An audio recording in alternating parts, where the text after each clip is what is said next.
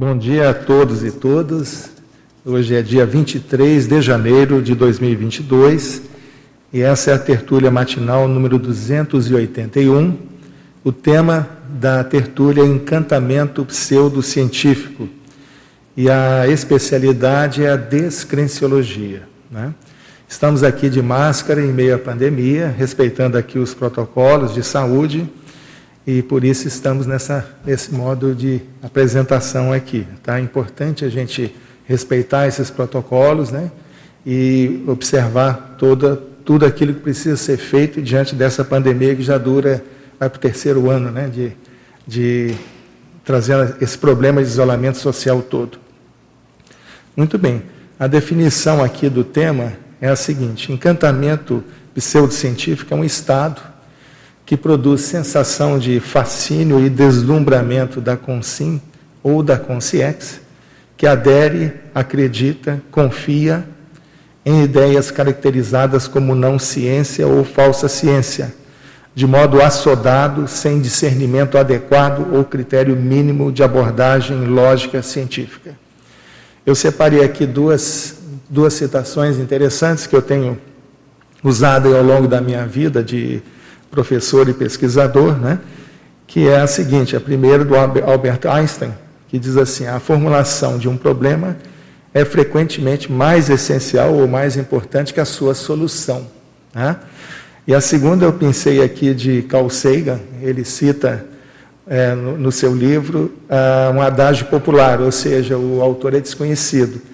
É melhor acender uma vela que praguejar contra a escuridão. Né?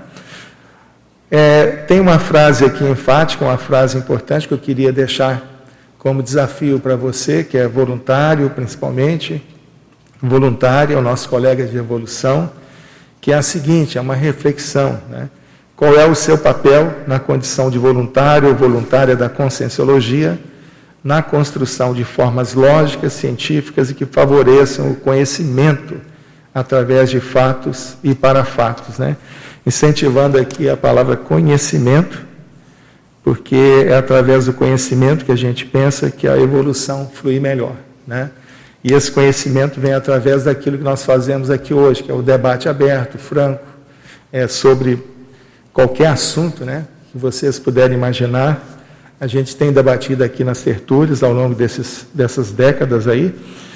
E me permita fazer uma breve apresentação é, a meu respeito. Não é o mais importante, mas é para auxiliar até em por que eu escolhi esse tema. Né? Eu sou professor universitário, já esse ano eu vou comemorar 30 anos de docência superior, de ensino superior, ou seja, é, já é um bom tempo. E durante esse tempo eu tenho trabalhado fundamentalmente com pesquisa, com o ensino de métodos, técnicas científicas, é, no caso da minha área de comunicação, são os fundamentos científicos, teóricos da comunicação. Né? Então, é, e hoje sou professor é, universitário, e o mais importante dessa minha apresentação é que eu sou voluntário aqui do CAEC, do Técnico Científico, e estou no voluntariado da Conscienciologia desde 2015. Né? É, essa, a parte da minha ficha mais importante é essa aí. Tá? Muito bem. É, eu vou fazer uma apresentação, uma explicação do, do assunto e, e também falando um pouco da motivação de falar sobre isso. Mas eu gostaria de pontuar rapidamente alguns, algumas explicações, algumas, é, algumas, alguns, alguns posicionamentos que eu acho que são fundamentais para a gente poder depois abrir para o debate né, e discutir bem esse tema que é bastante relevante. A primeira é a palavra encantamento que está aqui na definição. É, essa palavra encantamento, ela é usada inclusive em, em marketing também. Por exemplo, vamos encantar o cliente, né? E sempre, toda vez que eu ouvia essa palavra encantar alguém, me vinha sempre aquela ideia: nós vamos enfeitiçar alguém.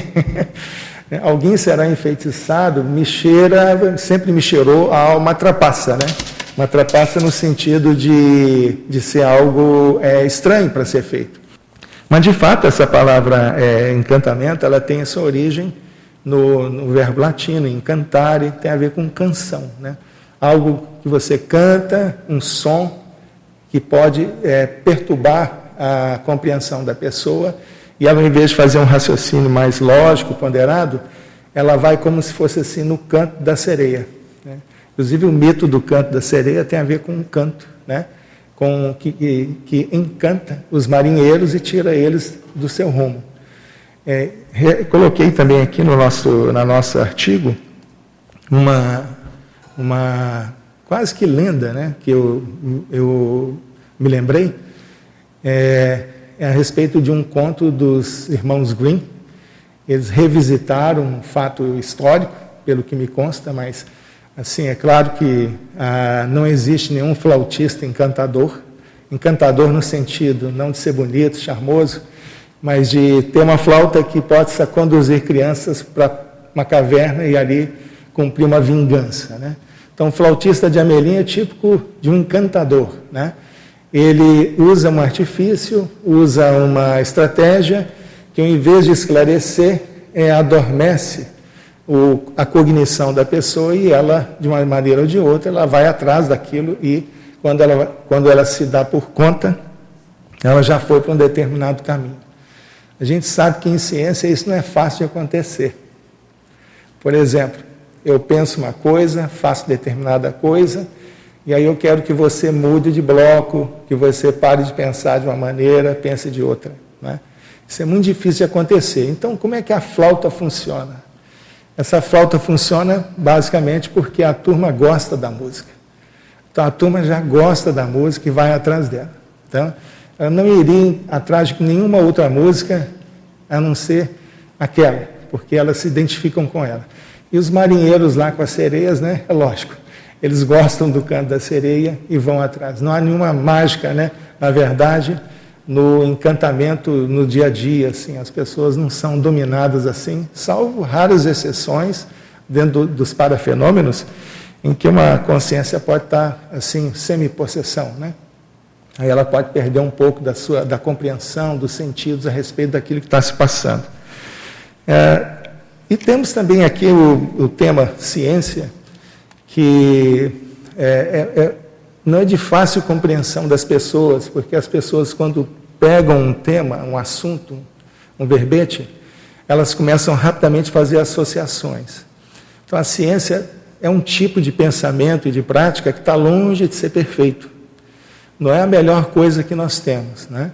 Mas em relação aos outros modos de pensar e de expressar a realidade do mundo e até mesmo dos fenômenos, penso eu e a maioria de nós aqui que a ciência continua sendo a melhor opção. Ela tem suas limitações, seus problemas? Tem. É, por exemplo, a tecnologia é uma versão da ciência, é a aplicação da ciência. Às vezes a conquista científica é muito bacana, muito legal, mas a aplicação dela não é. Essa aplicação pode até matar pessoas, pode provocar doenças, pode provocar é, é, dificuldades no planeta, como nós vemos hoje, com a poluição, né? uma série de outras coisas, que tem a ver com a tecnologia humana, a aplicação de, de, de experiência científica no nosso dia a dia. Mesmo assim, ainda, a ciência ainda é a melhor forma que nós temos de racionalidade. Né? O que nós fazemos com aquilo que sabemos é que é o problema. Né? Se nós usamos uh, a própria ciência para dominar, subjugar as pessoas, isso também é um fato, isso também acontece. É, e a conscienciologia, no papel de neociência, ela está dizendo o seguinte: olha, tem a religião, tem tem isso, tem aquilo, né? Tem um pensamento bélico, tem um pensamento senso comum, cotidiano, mas o pensamento científico é o que mais expressa aquilo que, que talvez no curso intermissivo se pensou nesse planeta como sendo a melhor abordagem. Ou, digamos assim, no popular, é o melhor que estava tendo é essa aí. Então, a, a conscienciologia como neociência, ela está numa posição em que ela está próxima da ciência. Mas eu até costumo dizer que a conscienciologia, isso é uma impressão minha, ela é uma pós-ciência, né? ela está além da ciência. Ela expressa outras coisas que a ciência convencional não consegue atingir. Né? Por exemplo, os parafenômenos, o paradigma consciencial, mas em termos de elaboração, de pensamento, a conscienciologia está muito mais próxima do método científico do que, por exemplo, do senso comum ou do pensamento mágico. Acho que isso é, é bem claro para todos nós. Outro assunto de esclarecimento que eu queria dar aqui, para que a nossa tertúlia seja dinâmica e a gente possa é, debater aqui sobre o, o assunto com maior clareza, é a questão da pseudociência, que nós colocamos aqui na no nossa tertúlia, no tema da tertúlia. Então, além do encantamento, que vocês já perceberam, não é coisa muito boa, né? na religião se usa muito isso, né? Eu presenciei isso muitas vezes. Vezes você chega numa comunidade religiosa, o pessoal começa a entrar em transe, né? Começam a fazer orações, aquela coisa toda, etc. É uma forma de encantamento. É uma forma da que a pessoa seja mais dominada pela emoção do que pelo raciocínio lógico, com respeito a qualquer prática que as pessoas tenham aí religiosa. Agora, a pseudociência, ou o pensamento pseudocientífico, ou o comportamento pseudocientífico, é uma das piores coisas que existem. Porque ele parece que está falando de ciência, tem uma cara meio científica, mas não tem nada a ver com a ciência. É uma, digamos assim, é um é engano, né? é uma trapaça do pensamento. Então, a pseudociência ela, ela é, está travestida de discurso científico, né?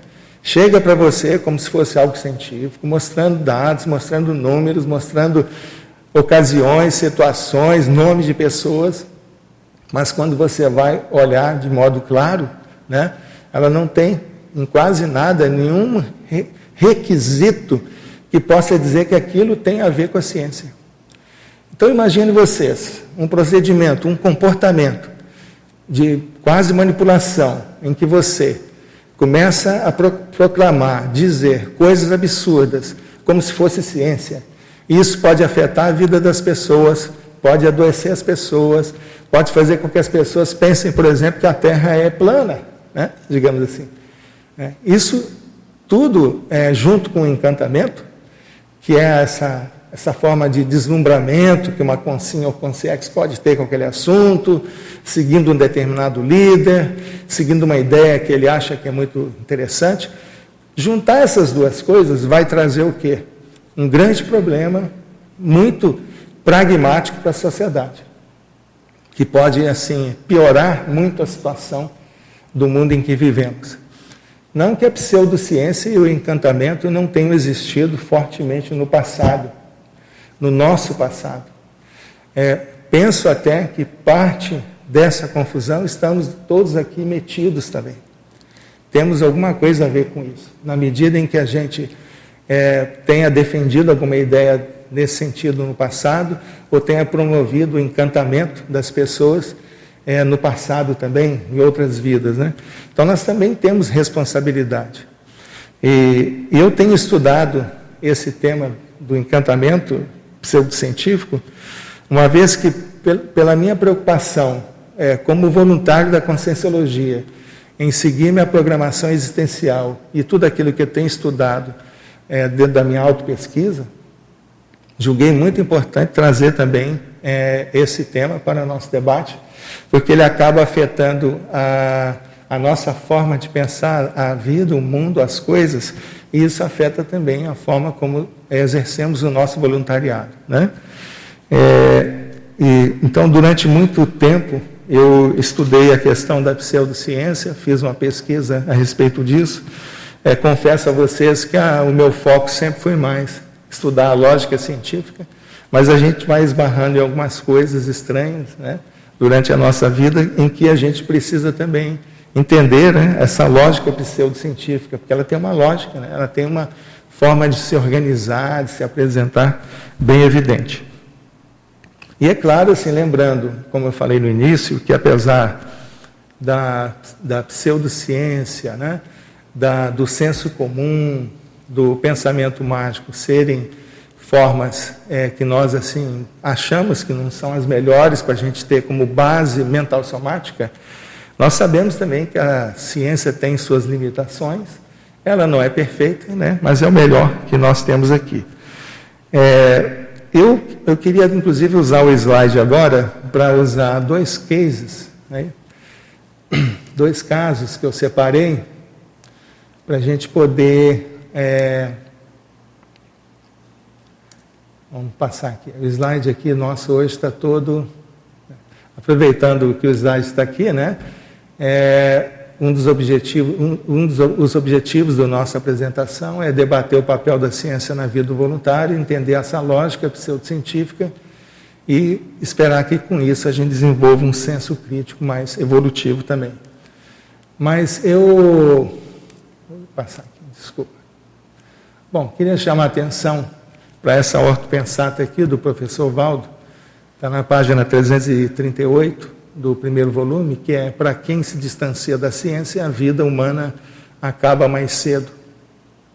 E eu acho que a, a, a, essa ortopensata do professor Valdo está bem clara, no sentido que ela está destacando que há mais coisas envolvidas é, na nossa opção pela mental somática do que apenas é, discorrer, discutir as coisas. Há consequências também, né? a consequências das nossas posições. O cientista, por exemplo, quando ele se posiciona de modo errado, a pesquisa dele, o trabalho dele vai gerar consequências. Pode né, prejudicar as pessoas. E nós, como voluntários, também precisamos observar né, que a ciência é muito importante também, não só no sentido de que nós possamos ter uma referência para o nosso pensamento, a nossa mental somatologia, mas também na questão da própria vida. Eu queria aqui é, usar como exemplo é, duas personalidades que até surpreendentemente não estão ali na leia dos gênios. Um é o James Hutton, que é um escocês é, médico. Ele, ele tinha uma fazenda e é, gostava de trabalhar no campo, né? Mas ele foi percebendo, assim, na, na medida em que ele estudava a, a geologia do campo, né? A, o terreno, é, resumidamente, eu até peço que vocês depois pesquisem mais a vida dele, né? ele, ele percebeu que a idade da Terra provavelmente não seria apenas aquela que a, o conhecimento da época evidenciava, né? com base na religião, na leitura da Bíblia, na interpretação do Antigo Testamento, a crença comum é que a Terra tinha aproximadamente 6 mil anos. Né? Isso ali no século XVIII, o pessoal tinha isso como uma, uma certeza. Né? Então, isso é influência da, da igreja, é claro, da teologia, não só católica, mas protestante também, gerando então uma interpretação a respeito do que, que é a idade da Terra muito errada. A gente sabe hoje que possivelmente a Terra tem uma idade de 4 bilhões e meio de anos. Né? entre 6 mil anos e 4, milhões, 4 bilhões e meio de anos, há uma diferença muito grande. Então, ele é considerado o pai da geologia, certo, Jane? É considerado o pai da geologia. E com os, os estudos que ele fez a respeito da Terra no início, falavam em milhões de anos. Ele estava errado, né? Mas isso causou muito problema para ele, né? Ele fazer essa defesa de que, a, na verdade, a Terra não tinha só 6 mil anos. Os religiosos é, cobraram dele uma posição, mas a sociedade é, científica inglesa deu apoio ao trabalho dele, publicou, isso foi publicado, e, e ele é considerado então o pai da geologia. Né? E a partir dos estudos de Hutton é que se compreendeu melhor que a Terra, na verdade, é, tem, é muito mais antiga, muito mais velha, e eu não posso pegar um texto bíblico e tentar adaptar o mundo àquele texto bíblico para chegar no número errado. Então isso já isso gerou assim na, na, no mundo religioso uma, uma apreensão muito grande, porque você tem ali uma verdade, né? E até hoje eu acho que em algumas igrejas o pessoal fala sobre essa questão dos seis mil anos da idade da Terra, que é para bater com o tempo da criação bíblico, né? É, exato. Né? Imagina-se que a, da, a, criação lá na, em Gênesis é, tenha começado há 4 mil anos antes de Cristo, né? pelos relatos bíblicos, etc. Mas James Hutton começou a chamar atenção para o fato de que a Terra era muito mais antiga. E quando ele faz esse esclarecimento, que é inicial, né? não é um esclarecimento é, geológico perfeito, ele começa a chamar a atenção para que ah, as evidências, né, os fatos apontam para outro lugar. Né? Então, eu queria destacar aqui o James Hunter como um exemplo de que quando a, a ciência, né, a pesquisa, ela nos leva e nos chama a atenção para um outro tipo de postura, e isso costuma mexer bastante com a forma de pensar da comunidade e, e atrai problemas para a pessoa também. Né? É, esse, esse, é um nome a ser pensado, inclusive, para a nossa lei aí no futuro, quem sabe a gente faça uma homenagem a ele. É, não sei da situação do James Hutton extrafisicamente falando, mas se nós estamos lembrando dele aqui, quem sabe tem alguma coisa a ver, alguma, alguma ação que precisa ser feita a respeito dele, não sei. Tá? Uma outra personalidade é o Edward Jenner, que é considerado no mundo ocidental o pai da vacina. Né? O pai da vacina.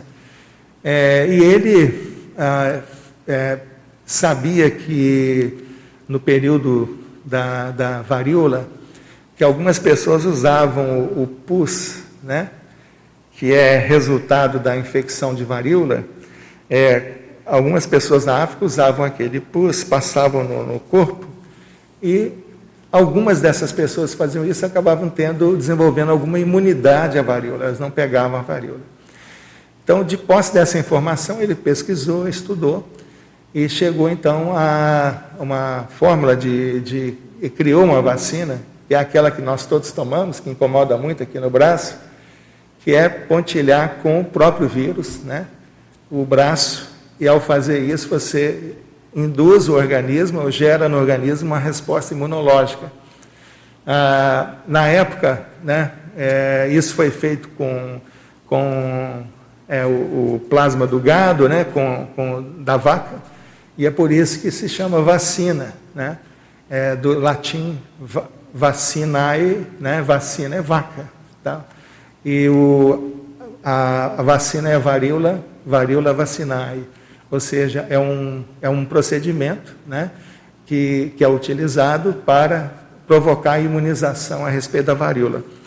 Tá, mas a, o que, que tem a varíola? Qual é o problema dela? Ela é, era uma doença que, historicamente, desde a antiguidade, ela mata muita gente, matou muita gente. Estima-se que 10% da população morria de varíola. Em alguns surtos era muito pior. Né? E a, a chegada da, da, vacinação foi um alento para as populações e a, a tecnologia da vacina né, foi, foi, foi se desenvolvendo e nós temos hoje aqui parte da, boa parte da população do planeta já imunizada a respeito da varíola, isso é muito bom, que as consequências são muito ruins. Em alguns países, a chamada smallpox, né, que, é a, que é a cepa da, dessa, dessa doença, ela é guardada como se fosse uma, uma arma, né, como se fosse uma, uma coisa assim a ser escondida, né, que não pode vazar mais, né, não pode ir mais para a natureza porque ela provoca é, muitos óbitos, muitas mortes. E ali eu estou mostrando aqui um, um, um, desenho, uma foto, né, mostrando uma pessoa ainda é infectado pela varíola e é o estado que ela fica, né? E o Jenner, então, ficou sendo conhecido como o pai, no mundo ocidental, o pai da vacina. É, podemos é, parar com os slides aqui, que eu vou, vou usar só esses slides que aqui estão. Bom, é, essas duas personalidades ilustram bem é, a necessidade que nós temos de, na, das nossas discussões, colocarmos um pouco mais de ciência no nosso pensamento. E quando eu falo ciência, é, é nós valorizarmos não só a ciência como método, um método de um modo de pensar, um modo de, modo de olhar o universo, mas a gente começar a ficar atento na modalidade voluntário, né? como voluntários, como cidadãos de um país, é, em toda e qualquer ideia né, ou movimentação que apareça e que possa tentar provocar algum tipo de sedução, encantamento, que nos tire desse caminho.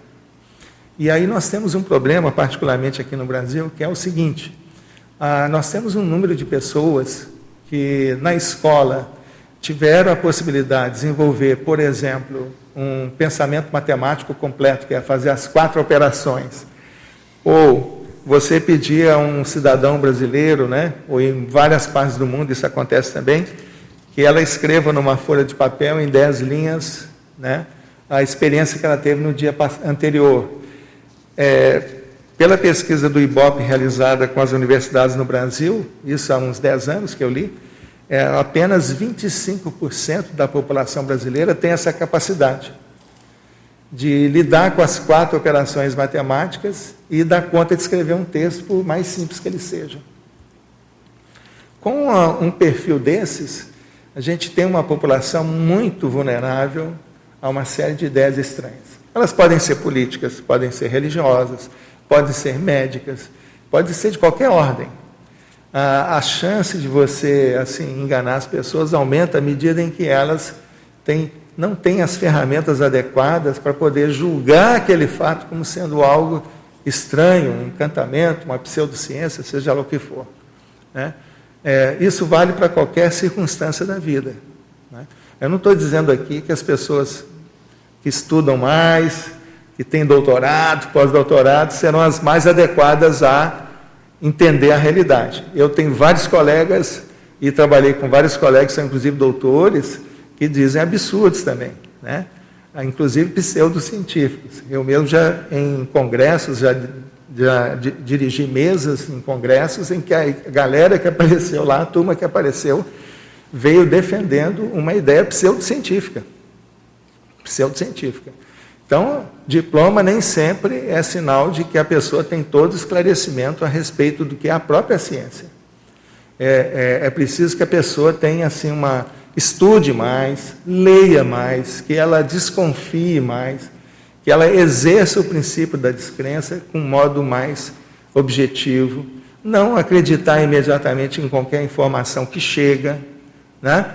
é, principalmente nas mídias sociais, nas redes sociais, no Facebook, no WhatsApp, não são locais adequados para se discutir temas importantes, nem, nem mesmo a política, nem mesmo a política. Né? No início, quando as mídias sociais começaram a crescer bastante, as pessoas ficaram assim encantadas, entre aspas, com a possibilidade de usar as mídias sociais como um espaço de democracia, etc, etc. E nós vimos rapidamente que, devido às fake news, que isso não é tão, tão claro assim, nem evidente. Né? É, uma outra questão assim interessante que provoca confusão no, na cabeça das pessoas é o, o, tal do misticismo quântico. Não sei se vocês já ouviram falar. Que é, tem ideias assim bem interessantes, bacanas, bonitas, né? Como, por exemplo, se você pensar o seu pensamento pode se tornar realidade. Né? É, o seu pensamento vai longe, você pode se conectar. É, tudo isso é perfeito e é bacana. O problema é que o pessoal pega a física quântica, torce e põe no meio. Então gera uma confusão, uma confusão muito grande, que inclusive joga muitas vezes o, a, aquelas pessoas que trabalham com parapsiquismo, parafenômenos, num campo típico desse aí, né? Como se fosse pseudociência também.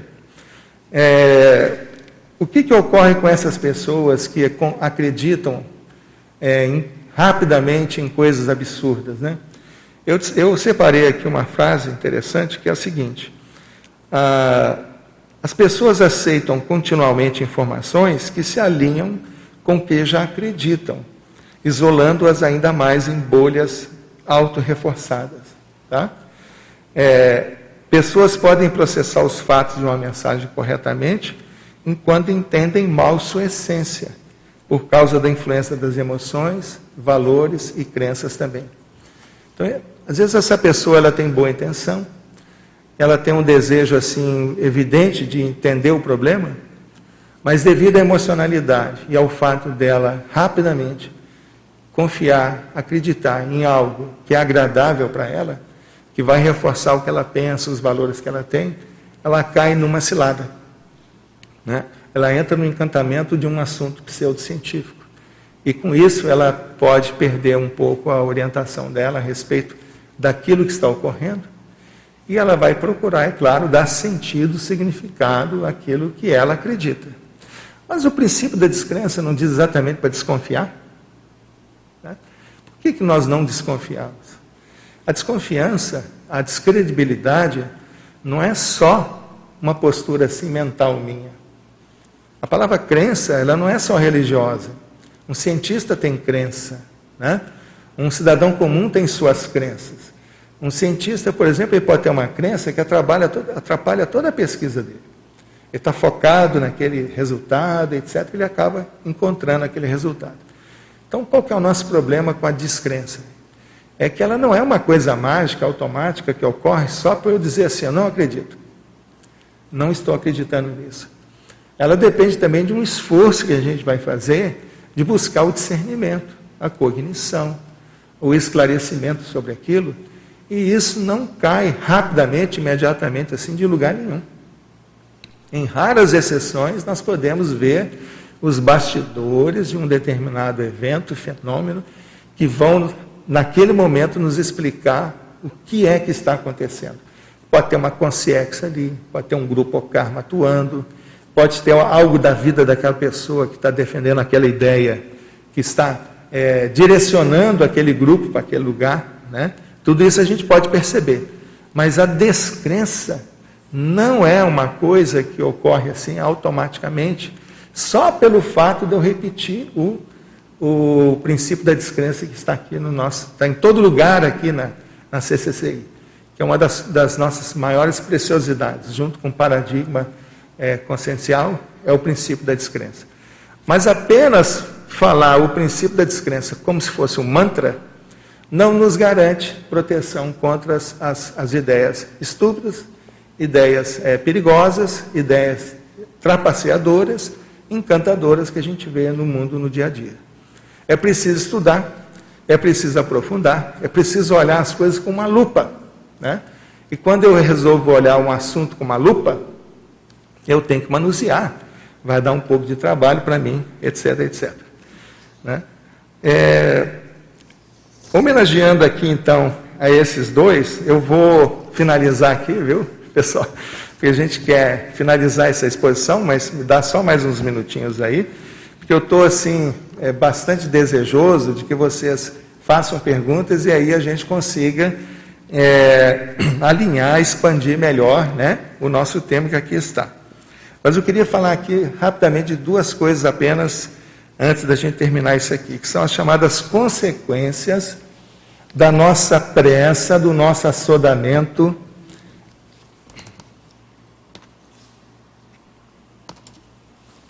é, da nossa rapidez em tirar conclusões.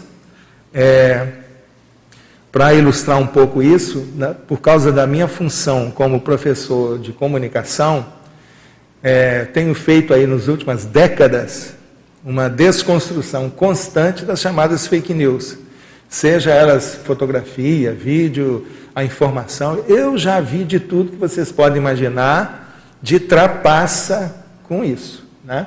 Então a informação às vezes chega, a pessoa não, não rapidamente, assodadamente, ela, ela lê, considera aquilo como sendo um fato verdadeiro, ela não, não para para refletir, para conferir, para checar, e o que é pior hoje, ela pega essa informação e distribui. Né? Então isso não tem nada a ver com o princípio da descrença. O princípio da descrença evoca justamente a pesquisa, o aprofundamento, você passar noites, né? pensando sobre aquilo, né? para que você possa ter uma expansão mental somática, possa ter uma visão mais clara daquilo que você está estudando. Mas quais seriam as consequências? E aí eu não quero polemizar, mas eu acho que uma das consequências tem a ver com a reurbanização, com a reurbanização.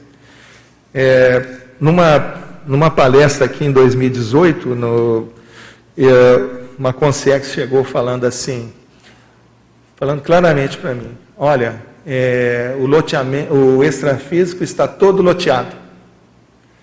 E vocês têm parte de culpa nesse loteamento. Eu falei, pô, negócio é esse de loteamento, eu não tenho, não sou, não sou dono de propriedades, né? Mas ah, o que eu entendi claramente é que nós talvez tenhamos sido epicentros no passado de formação de grupos com conversas estranhas, religiosas, bélicas, artísticas, etc, etc. E aí, pumba, cria um loteamento no extrafísico. cria ali uma, uma, uma, uma, uma vila, um sítio, uma comunex, algum grupo que começa a se juntar. Né? Todo filósofo, cientista famoso, artista famoso tem essa, essa experiência de juntar gente, e às vezes ele vai para o extrafísico, o pessoal vai atrás dele, depois de dessomado, e vai atrás.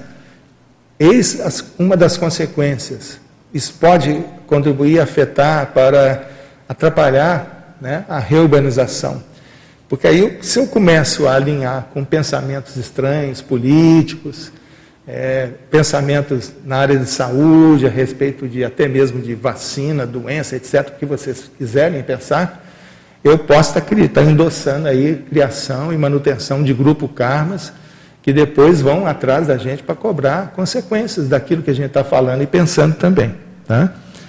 Isso gera assim uma espécie de atoleiro intelectual em que você vai se atolando, uma vez que você começa a abrir mão do princípio da descrença e acreditar em tudo que falam por aí, você fica atolado na lama intelectual, você não vai para frente. Você, para se libertar, vai ficar mais difícil também. E eu tenho a impressão que isso é um pouco de trafar religioso, que pessoas que gostam do encantamento pseudocientífico gostaram muito ou fizeram muito isso no passado por conta da própria religião. Então sentem falta né, da, de doutrinar as pessoas, de fazer com que as pessoas obedeçam determinada doutrina, sem pensar, sem raciocinar direito. Isso para mim é trafar religioso. E finalmente, enfatizar aqui que é preciso que, diante desse cenário que nós estamos vivendo hoje, que não diz só respeito à saúde, mas uma série de outras coisas que ocorrem, de desinformação, né? em que aquilo é dito como se fosse uma verdade científica, mas é, de fato esconde algum interesse estranho, escuso, né? até mesmo perigoso. É, e por detrás daquelas ideias nós temos ali a baratrosfera né, funcionando, operando. É preciso que a gente desenvolva com muito, muita tranquilidade, serenidade e até carinho a maturidade intelectual. Quando eu falo em maturidade intelectual, e eu chego aqui falando sobre encantamento pseudocientífico, é, eu falo isso assim com, com, com carinho, inclusive. Né? Quando eu vejo na sociedade pessoas que vão por essa porta, sejam elas que forem, inclusive voluntários, né? voluntários da conscienciologia. Eu sinto um, assim, um respeito muito grande pela, pelas pessoas, mas ao mesmo tempo eu acho que é preciso que a gente dê um passo à frente na nossa maturidade intelectual. Isso implica em um esforço maior evolutivo. Tá? É, esse esforço é o do auto-reconhecimento. Precisamos entender quem somos e que pensamos, de onde as nossas ideias vêm, por que, que pensamos aquilo, de onde ela se originou. Né? Por que, que eu aderi àquela ideia tão rapidamente, mesmo sendo ela absurda, sendo estranha, sendo contrária ao próprio princípio da descrença e até mesmo muitas vezes a essa questão do, da, daquilo que entendemos como é o que é conscienciologia. Isso pode gerar mais senso crítico e discernimento. Discernimento. Discernimento é uma palavra que muitas vezes nós voluntários usamos assim de modo muito rápido, como se fosse também algo mágico. O discernimento, ele é holossomático, ele é holobiográfico, ele tem uma história, um conjunto de, de coisas que ocorrem que geram em você um determinado discernimento a respeito daquela situação. Até mesmo a maneira como você olha o seu parapsiquismo. Então, não é uma coisa que imediatamente eu bato, a cabeça, bato o olho naquele fenômeno, pronto, está esclarecido. Né? Pronto, está resolvido. Eu preciso também é, ter calma, paciência, analisar, pensar. Né? O discernimento, ele é também conquistado. Não é só apenas uma coisa que nós desenvolvemos na, por conta do nosso parapsiquismo, mas é também um esforço que a gente faz de estudar. Vocês já notaram que na Conscienciologia tem um monte de livros enormes para a gente estudar, cada especialidade tem assim, um monte de gente estudando, é, aprofundando, né? colocando o seu próprio, a, as suas próprias ideias, o seu o peito aberto para poder assim ser devassado por aquelas informações, né? Você, você é uma cobaia, né? né? no sentido de que se você quer evoluir, você tem que se expor, tem que colocar sua cara tapa, você tem que falar as coisas que você pensa. Evolução funciona assim também. Não pode ser uma coisa muito rápida, imediata, quase que mágica. Ela, ela, ela pede que nós tenhamos maturidade. Maturidade significa ter responsabilidade naquilo tudo que nós pensamos, né? É, bom, para começar, eu, eu demorei muito na minha exposição, né? aqui, porque eu acho que o tema é um pouquinho complexo do que só a gente falar que existe um, uma, vamos dizer assim, um deslumbramento com a pseudociência nos dias de hoje, aliás, sempre houve. Mas e, e lembrando também que esse deslumbramento ocorre aqui entre nós consciências e também entre as consciências, que ficam ali de orelha em pé, escutando também o que a gente anda falando e defendendo, e se alinhando com a gente. Né? Então, é um deslumbramento daqui e de lá também. Tá bom?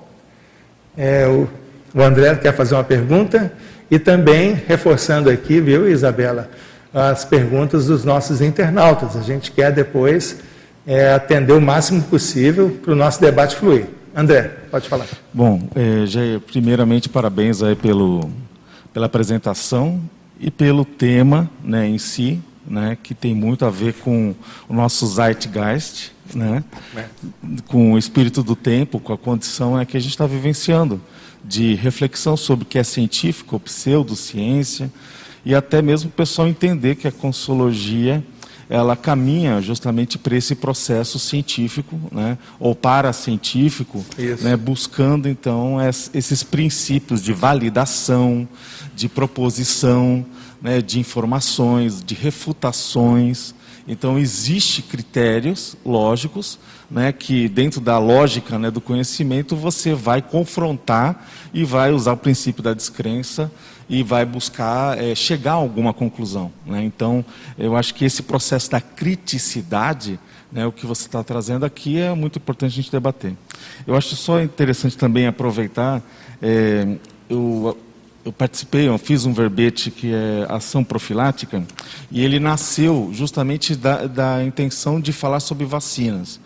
É, até eu dou uma sugestão, não tem ainda o verbete vacinas na enciclopédia, e na altura eu fui orientado a não fazer esse verbete porque não era especializado é, na área. De fato. Então é. eles sempre procuram, né, solicitam que alguém da área ele faça aquele verbete porque ele vai ter mais lastro.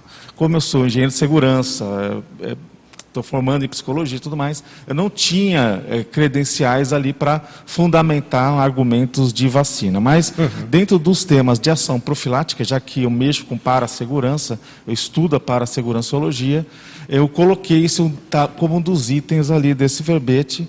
E, e, aí, eu só assim, né, aproveitando, até tem uma colega aqui, Mari Lucas, que a gente acompanhava as mini tertúlias, e a gente imagina que em breve saia um, um, um, um livro né, que fale né, o registro daquela, daquela vivência que nós tivemos com o professor Valdo, onde a gente fazia um debates mais abertos, e uma hora foi falado sobre vacina e, e, e inquirido, né, tipo, questionado sobre a opinião dele. E ele fez contrapontos, né? então isso que é muito interessante de trazer. Ele fez o seguinte: olha, você, a gente tem que saber o que toma, uhum. né? porque é, o que, que tem dentro de uma ampola? Né? Será que aquilo vai fazer bem ou vai fazer mal? Ah, então ele começou a levantar dentro desse teu princípio da descrenciologia é, eu tenho que refletir se aquilo vai fazer bem ou não. Uhum. E ao mesmo tempo perceber, pela lógica, pela sensatez, quando é necessário, falar assim, não, então está validado, eu vou usar, e, eu, e ele falou assim, eu, eu me vacino mas ao mesmo tempo eu me questiono é. do que, que, está ali dentro e como foi feito uhum. e os procedimentos. A gente percebe que hoje na ciência é assim, nenhuma vacina ela entra em público sem não passa por fases de validação. Que esse é o processo científico, aquilo funciona, é placebo, é real, tem uma segurança né, do ponto de vista da população, tem efeitos secundários, qual é o tamanho desses efeitos secundários, analisar os prós e os contras. Então, tudo isso é o processo que você está trazendo. Quer dizer, uhum. é um raciocínio científico que, se ele for seguido corretamente e tem uma boa intenção por trás, porque uma coisa acho que vale a pena, Jair, a gente trazer dentro dos seus é, as suas proposições, é trazer aqui dois pontos fundamentais dentro da pseudociência ou ciência. É, mesmo o cientista, né, que é ciência, ótimo, o cara é um PhD. Se ele não tiver boa intenção, nada vale aquela ciência fantástica. Né? Ou seja, eu posso ser altamente científico, e isso não é sinônimo de evolução. Porque a gente pode até achar, né? Falando assim, como não, eu estou falando de ciência, o cara é cientista, o cara é PHD, mas para que serve aquela pesquisa? Então todos os cientistas estariam bem à frente da gente, isso não é verdade, né? Exatamente, ou seja, seria uma falácia a gente uhum. achar que somente o pressuposto da ciência é suficiente para a gente falar que é evolução. Não é. Porque uhum. a intencionalidade daquela pesquisa é tudo. Né? Qual que é o fim? Qual que é o objetivo? Né? Então, quer dizer, isso tudo é primordial dentro do processo, né, da, é, do processo da evolução que a gente estuda. E uma das coisas, então, que a gente percebeu é que nessa, nessas mini tertúlias, o professor Valdo ele deixou claro isso. Ele falou assim: eu me vacino, mas eu analiso, eu pesquiso. Uhum. E o que, que ele até citou um exemplo dentro daquele contexto? Ele falou assim: olha, estava em moda, naquela uma determinada altura, que ele era médico, pesquisador tal, do LSD como pesquisa de é, experi... 60, né? exatamente de experiências parapsíquicas, né? Uhum. estados alterados de consciência. E o que, que ele falou? Ele recebeu inclusive uma ampola dos Estados Unidos, né, diz que era super caro, e ao estudar o assunto, ele viu que aquilo lá poderia afetar órgãos, a exemplo de é, fígado, alguma coisa sim, assim. Então o que, que ele fez? Eu nem vou usar Apesar de todos os meus colegas e muita gente estar tá no oba-oba, tá na onda, né? Na onda aí. que é o, encantamento da sereia que você falou, né? Está uma, tá uma onda. Vamos usar, vamos fazer. Ele falou assim: não, peraí. Eu vou analisar, eu vou usar o critério, e eu estou percebendo aqui que eu não vou colocar meu corpo em risco, ou alguém em risco. E quebrou a ampulha e jogou fora. Hum. Ele disse que era caro, até uma pessoa, um colega dele, falou assim: ah, por que você não vendeu? Aquilo era uma grana. Eu falei assim: não, não presta, não presta mesmo. Já descarto, já, isso aqui está fora. Eu não recomendo, eu não quero passar isso para uma outra pessoa. Então, Jair, eu acho que é muito importante isso que você está trazendo, né, do ponto de vista e que todo esse processo da, da, da, intencionalidade, aí a gente pode analisar que a, a, a má intencionalidade é a pseudociência. Aí a coisa piorou, porque se a gente fala a intencionalidade ruim e a ciência é muito ruim. Mas quando você soma pseudociência, a má intencionalidade, aí piora, né? Porque além de você não favorecer com que as pessoas tenham um senso crítico, você está colocando o pé na jaca, literalmente. Sim. Então, olha, parabéns aí pela, pela sua situação. E eu queria só que você fizesse, então, é, um cotejo rápido, né? Tipo assim, só do ponto de vista disso que eu estou trazendo. Sobre o encantamento pseudocientífico e falácia e o encantamento pseudocientífico e intenção. Tá. Bom, a intenção ela é importante. No entanto, a intenção, boa intenção também pode matar as pessoas, pode produzir re resultados ruins. É, eu acho que só boa intenção não é suficiente. Assim como eu acho que quando você estuda um fenômeno, seja ele social ou parapsíquico, e você quer abrir, expandir, você, é preciso assim diferenciar é, nos fenômenos e nas coisas que são feitas aquilo que realmente serve e, ou não serve. Porque senão a gente entra num outro problema que é assim: olha, como Fulano está falando, nada do que ele fala vai prestar. E às vezes ele está falando algo que é verdade, correto em determinado momento, em outro ele está falando de outras coisas de modo errado e incorreto. Não é uma questão de aderir, de casar, de abraçar, entende? As, as coisas só porque há uma boa intencionalidade ou porque ela está falando em nome da ciência. A, a, desconfiança tem que ser constante, em todos os aspectos. Acho que o que o professor Valdo fez foi usar o desconfiômetro dele, porque ele era médico, né? e, e também o parapsiquismo. Aí eu acho que é um, é, um, é um mundo ideal, a gente ter uma referência parapsíquica clara que é assim que você consegue ver mais coisas do que as outras pessoas veem. Mas a outra é aquele, aquela sensação assim de, mas isso, o que, que de fato significa isso que estão me oferecendo ou que estão falando sobre aquilo?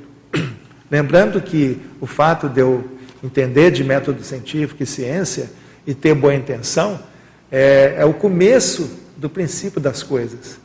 Eu preciso assim me esforçar sempre para reunir informações o máximo possível a respeito daquilo, tá? Assim, é um é um trabalho interminável. Você não não para nunca de fazer isso. Não existe uma, uma um dogma é, a respeito de, do que fazer. Você tem sempre é, de novo estudar e pesquisar, etc. Então, a respeito de, de, de, vacina, eu não posso aprofundar muito, porque eu não sou especialista, né? Mas queria pontuar aqui o seguinte: o pessoal fala muito em efeito colateral. Se eu abrir lá a minha caixa de medicamentos e puxar a bula de alguns medicamentos lá, eles vão daqui lá na, na frente nos efeitos colaterais. Até a aspirina tem efeito colateral. Eu, por exemplo, não posso tomar ácido acetil salicílico, porque é arriscado eu ter um pouco de, digamos assim, é, de uma urticária no corpo, né? Então eu não, não tomo. Dá esse efeito é, indesejável em mim. Mas nem por isso eu vou deixar de tomar o medicamento, porque ao ler as bulas, eu leio, eu percebo assim, qual é o quantitativo de problemas e afeta quem. Então eu tenho que olhar a bula também, ler que o fato dela ser grande ou pequena não quer dizer que eu não posso tomar, que, eu vou, não, que tem problema para mim. Às vezes dá problema para 0,05% da população. E outra, você vai ao médico, você conversa com o médico, questiona, tira dúvida, né? Você pode, se tiver dúvida, você fala. Você não vai chegar, por exemplo, na consulta médica e ficar todo subserviente porque é um médico que ali está. Eu falo é desse tipo de postura, de você, no máximo que você puder, você questionar, correr atrás da informação, fazer uma checagem, né? E por aí vai. Então, nesse sentido, assim, a intencionalidade para mim ela é muito importante, mas ela sozinha não resolve o problema. Há muitas pessoas bem intencionadas fazendo coisas horríveis. Né? Geralmente, com relação à pseudociência, você tem muitos que creem, acreditam naquilo de, de coração mas tem muita manipulação também usando pseudociência para poder é, vender coisas ou vender ideias ou defender ideias políticas também. Então você usa a pseudociência né, a serviço de é, manipulação. Aí realmente é, é, fica bem claro e evidente que há, não há uma intencionalidade boa. Então, bom dia, professor Jair, bom dia a todos. Dia. Daremos aqui um giro pelo chat e depois voltamos aqui na esfera presencial. É, eu tomo a liberdade, peço a compreensão do Jorge, só para inverter a ordem das perguntas, haja vista que tem relação com o que o professor Jair comentou há pouco. O Elias Pereira, ele pergunta o seguinte, a conscienciologia é vista por muitos como pseudociência. Uhum. E como você vê essa afirmação? Tá.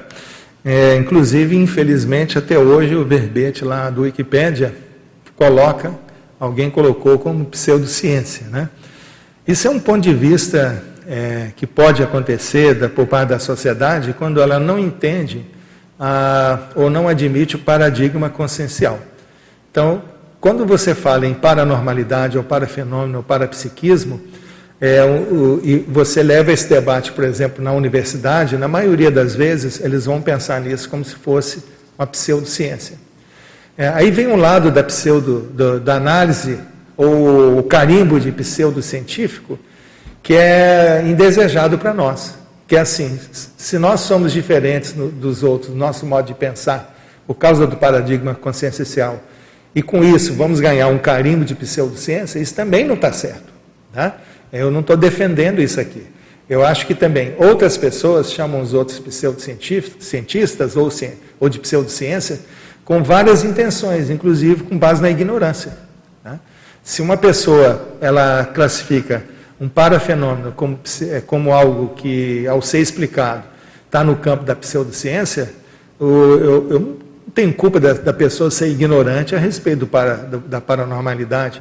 Eu convido a pessoa que pensa assim a nos visitar, conversar com a gente, ver o nosso modo de pensar essa questão, ver que a gente toma muito cuidado é, nas nossas dinâmicas parapsíquicas, naquilo que a gente vê, naquilo que a gente percebe do ponto de vista parapsíquico, que é, é na maioria das vezes é um cuidado muito grande no registro dessas coisas e, e nós acabamos assim é, tendo experiências muito interessantes parapsíquicas por causa desse cuidado.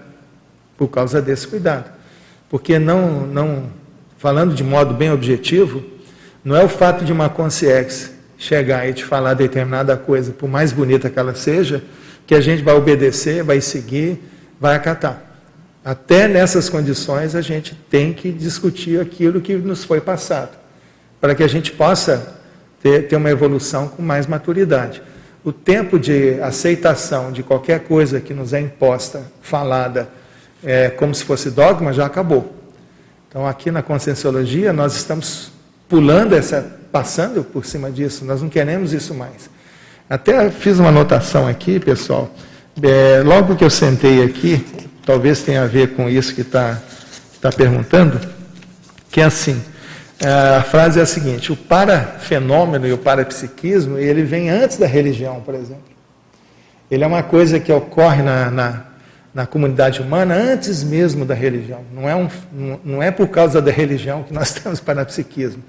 Então, o parapsiquismo é um atributo que todos nós temos e experimentamos. Então, quem, quem quer estudar o parapsiquismo pode estudá-lo também fora da religião. Né? Talvez, ah, se nós não, não, não, estamos nos enquadrando na religião, alguém pode chegar e falar assim, então vocês são pseudociência. Então, então eu, eu acho isso aí, viu, Isa? E não uma... sei se eu respondi ao colega Acho aí que, que respondeu perguntou. muito bem. Espero uma... ter ajudado. Respondeu né? muito bem. Uma, uma colaboração que eu coloco, que eu pontuo, uhum. é que o local que nos acolhe nesse momento, que é o CAEC, Sim. Mater Pensene, ou seja, a ideia mãe dele é justamente a autoexperimentologia. Só isso já diz muito a respeito é. da diferença né, da, da proposta da ciência convencional para a ciência conscienciologia, autoexperimentação. Ou seja, não acredite em nada que eu já estou falando aqui sobre é, pseudociência e sobre encantamento. Estude, te vira, aprofunde o estudo e tire suas próprias conclusões. Né? Muito bom. É, muitos colegas aqui no chat parabenizando pela relevância do tema, ainda mais nessa relação tempo-espaço.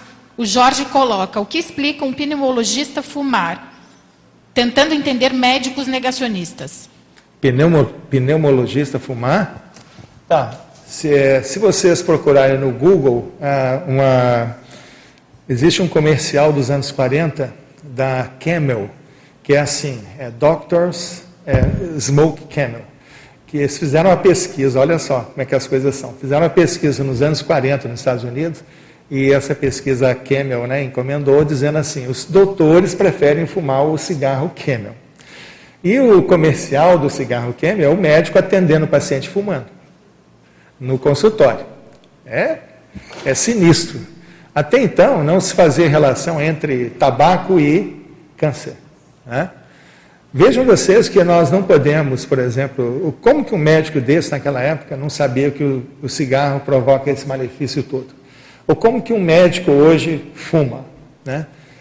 Eu, eu, pelo que eu estudei, é assim: a pessoa que faz isso, mesmo sendo pneumologista, é, o prazer dela fumar é muito maior do, do, do, do, medo dela morrer.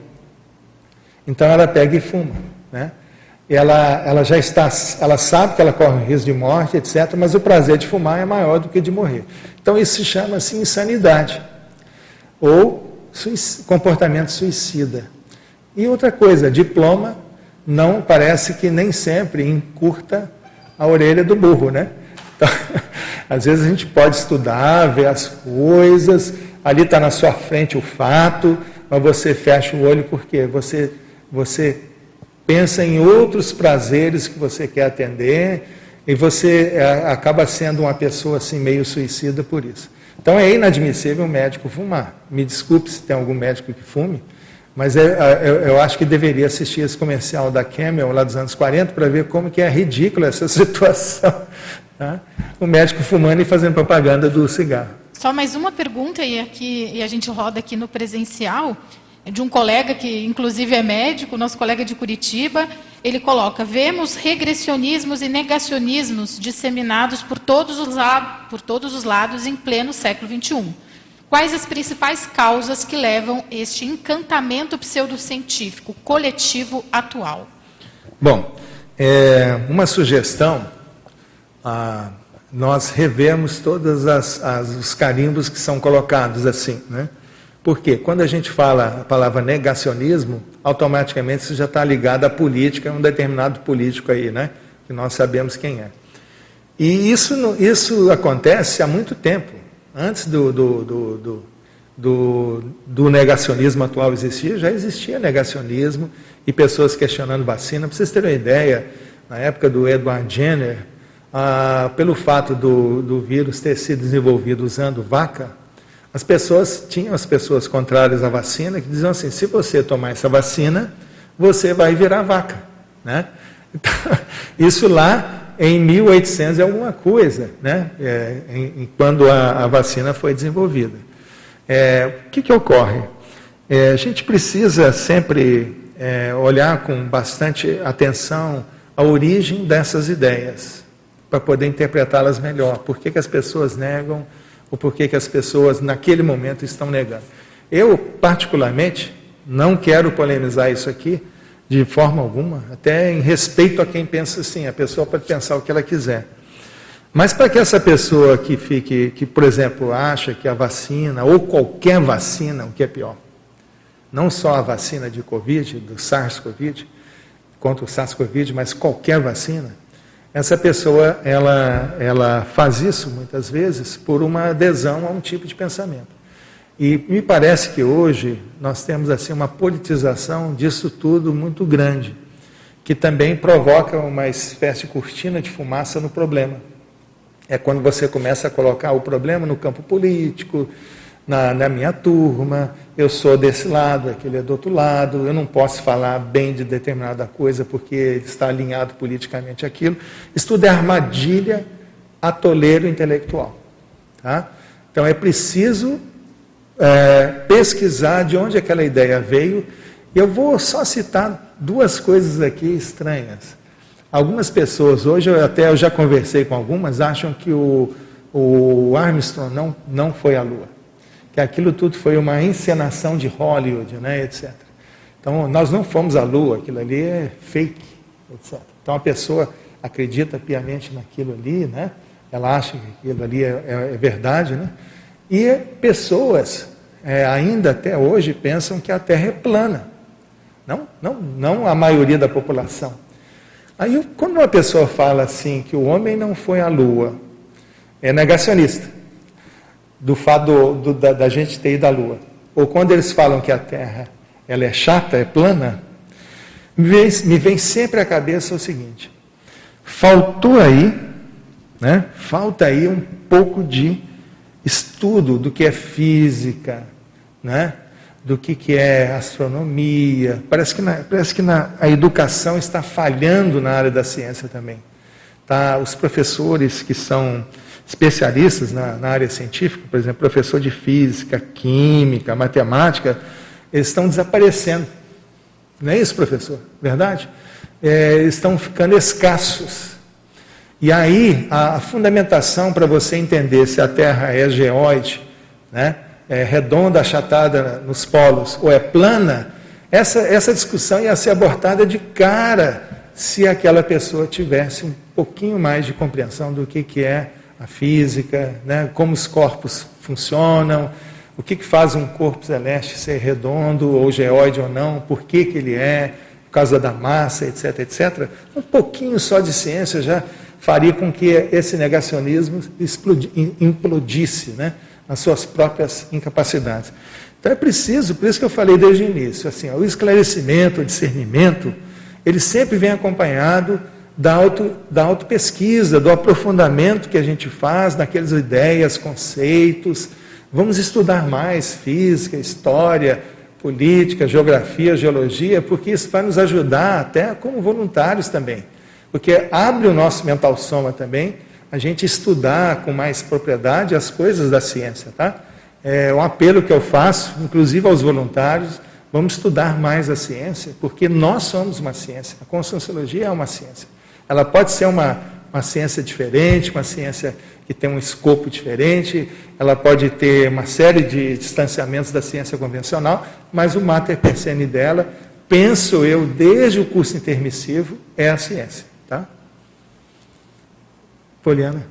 Bom, Jair, acho que esse debate é bem oportuno, né? Eu acho que você já trouxe algumas, alguns alertas relevantes para a gente ficar atento, principalmente quanto à origem das informações, né? É, Hoje a gente vive num momento em que é uma abundância, né? A gente tem excesso de informação, tem até aquele termo que hoje se usa, infotoxicação, porque as pessoas elas se intoxicam de tanta informação que elas é, têm acesso e eu acho que isso muitas vezes baixa o nível de discernimento a respeito é, do, e da criticidade. Né? Na verdade, afeta o, o discernimento por conta da pessoa começar a consumir aquelas informações como se elas fossem verdadeiras. Elas são então, muito fáceis, né? Disponíveis rapidamente, né? É, porque elas são assim muito fáceis, né? E, e, toda a parte de comunicação ela é criada para que a pessoa compre aquela ideia, então até o, o, a chamada da matéria, uhum, uhum. a síntese, né, o resumo do artigo científico. Sim, então sim. hoje a gente tem, mesmo dentro da ciência convencional, você tem linhas de pesquisa que defendam um determinado posicionamento e linhas contrárias. Então isso, acho que aqui a gente precisa ressaltar uhum. é, e reforçar essa postura da criticidade, né? Não é que eu vou, aquilo é mais simpático a mim, tá? Então eu tenho que começar a pensar por que, que aquilo é mais simpático Mesmo a mim. tendo origem na ciência. Mesmo tendo origem na ciência. Então, uhum. né? A revista Lancet sempre foi uma revista de referência na ciência, mas você tem pesquisas ali que são contraditórias, teoricamente contraditórias. Mas a gente também, quando olha a história da humanidade, a gente sabe que nem sempre a gente vai ter todas as respostas no momento em que o problema está acontecendo. Existe um tempo de análise de resultados.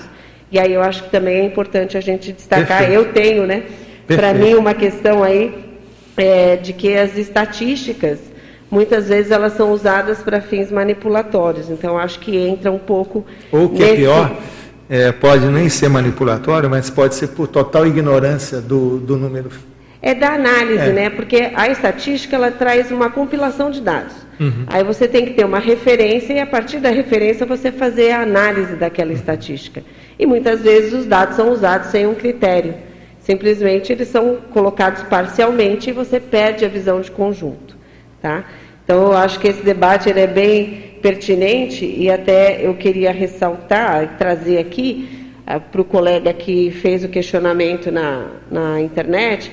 Nós temos dois artigos publicados na revista Consciência, do professor Alexandre Zaslavski, que fala da autoexperimentação consciencial, o método científico conscienciológico, e métodos científicos conscienciológicos, estudo exploratório. Então, a gente tem sim uma construção uhum. né, dentro da conscienciologia que mostra que existe metodologia de pesquisa conscienciológica. Sim, sim. E aí, também nessa linha né, da gente não comprar as coisas, você trouxe uma informação que eu acho que é, é a oportunidade que a gente tem de esclarecer a comunidade, de que nem tudo que está na internet, ou, por exemplo, na Wikipédia, é verdadeiro. A gente sabe qual é o trabalho, né? Como que você. Na verdade, em livro, lugar nenhum. É. Tudo é passível de, de, de questionamento. Né? Então, assim, a gente sabe o trabalho que a gente já tentou desenvolver, porque a Wikipédia é uma enciclopédia colaborativa, né? Uhum. E a gente, por mais que a gente tenha um, um arcabouço de, de de produção científica dentro da, da comunidade, nós não temos, digamos, autoridade dentro dessa comunidade Wikipedia para mexer no verbete conscienciologia, para mexer no verbete projeciologia, porque isso é validado grupalmente. Então a gente sabe, né? A gente já teve vários grupos que a gente tentou é, fazer os, os ajustes ou os contrapontos dentro da Wikipédia e a gente não consegue fazer a, a atualização dos verbetes. Então, essa postura, me parece, da gente se manter crítico e buscar a origem da informação, a origem dos uhum. termos, antes de rotular, né? É, eu acho que você trouxe isso como uma informação bem relevante uhum. para a nossa comunidade e até as afirmações é, generalistas, né? Eu já fujo quando a coisa é muito generalista, entra nessas coisas mais politizadas, ideologizadas. Eu acho que já, para mim, acende o um sinal de alerta, né?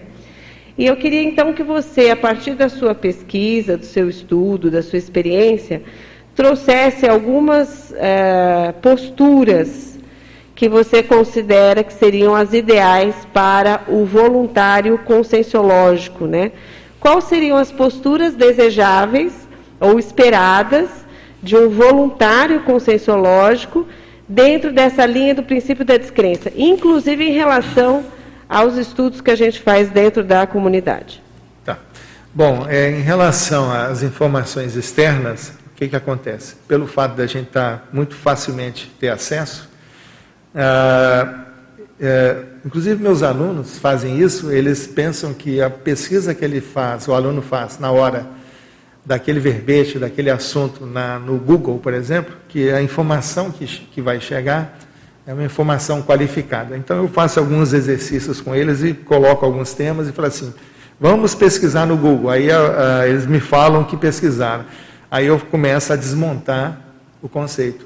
Falando assim, olha, isso é, na verdade, pode ser estudado de outra forma, esse conceito aqui é muito abstrato, não representa, é, de, do ponto de vista assim, técnico, a ideia principal. Então, essa desmistificação, esse desmonte, ele é, é difícil de ser feito, porque eu preciso, antes né, de fazer essa demonstração, estudar bastante. Eu acho que no nosso caso, nós, nós, é, nós podemos ficar mais espertos, mais atilados, mais conscientes, é sempre é, olhar com muita calma e desconfiança qualquer informação, mas não é só olhar com desconfiança, é ter aquela experiência agradável de checar, de correr atrás. Então, volta e meia alguém me manda um, ou sobre vacina, ou sobre geografia, qualquer coisa me manda, aí Jair, olha só, essa notícia aqui, que legal, etc, etc. Aí eu vou olhar, quando eu começo a olhar, eu vejo que o site não é, é, é falso, que o nome do site não é verdadeiro, que aí pesquiso a pessoa que está descrevendo, ela, ela tem uma postura muito acirrada, né? defendendo determinado ponto de vista. Aí você clica, mandaram um jornal em inglês que era o The Daily, Daily Telegraph. Só que não era o britânico, era o neozelandês. Então eu falei assim, fulano, aqui está NZ no final, é, é, Nova Zelândia, não é o mesmo é, jornal britânico que tem outra qualidade, né? Olha só, você está pesquisando uma aba aqui que todas as, as matérias que ali estão, elas só falam de uma coisa, não tem nenhum contraditório. Esse é um jornal doutrinador, é um panfleto, como a gente costuma dizer no jornalismo. Então é uma checagem simples que a pessoa podia fazer, ela imediatamente repassa. Imediatamente repassa.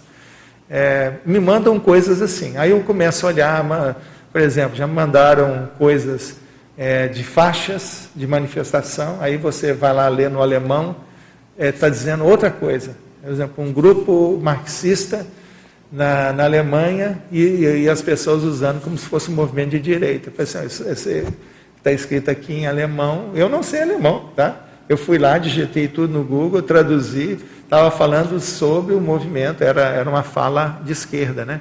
Aí fui verificar. Então, então isso dá trabalho, como sempre deu, sempre deu. Pensar de modo científico, fazer pesquisa sempre dá trabalho. Vou, vou ilustrar com a minha experiência aqui. Eu, eu fiz doutorado em comunicação, estudei relação mídia e violência aí uns sete anos. Então eu tive que ler 300 livros e artigos para poder fazer a minha base teórica. Né? Eu vi as contradições e diferenças de posturas na minha pesquisa.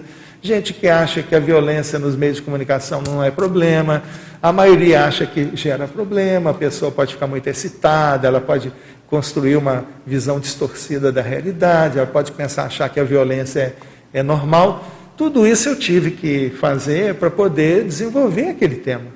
Ou seja, eu não vou desenvolver aquele tema em uma semana, dois dias, eu não vou saber tudo sobre aquilo em pouco tempo. Eu, eu preciso gastar, investir tempo para investigar e olhar.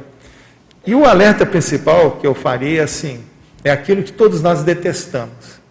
Acho que até na Conscienciologia pode ser que aconteça isso também, porque nós não estamos imunes a isso. É a confusão mental sobre números, estatísticas. Às vezes um dado aparece lá, uma, uma, uma estatística qualquer, e os jornalistas, por exemplo, eles têm muita dificuldade, eles não sabem ler as estatísticas, então constroem matérias difíceis, né?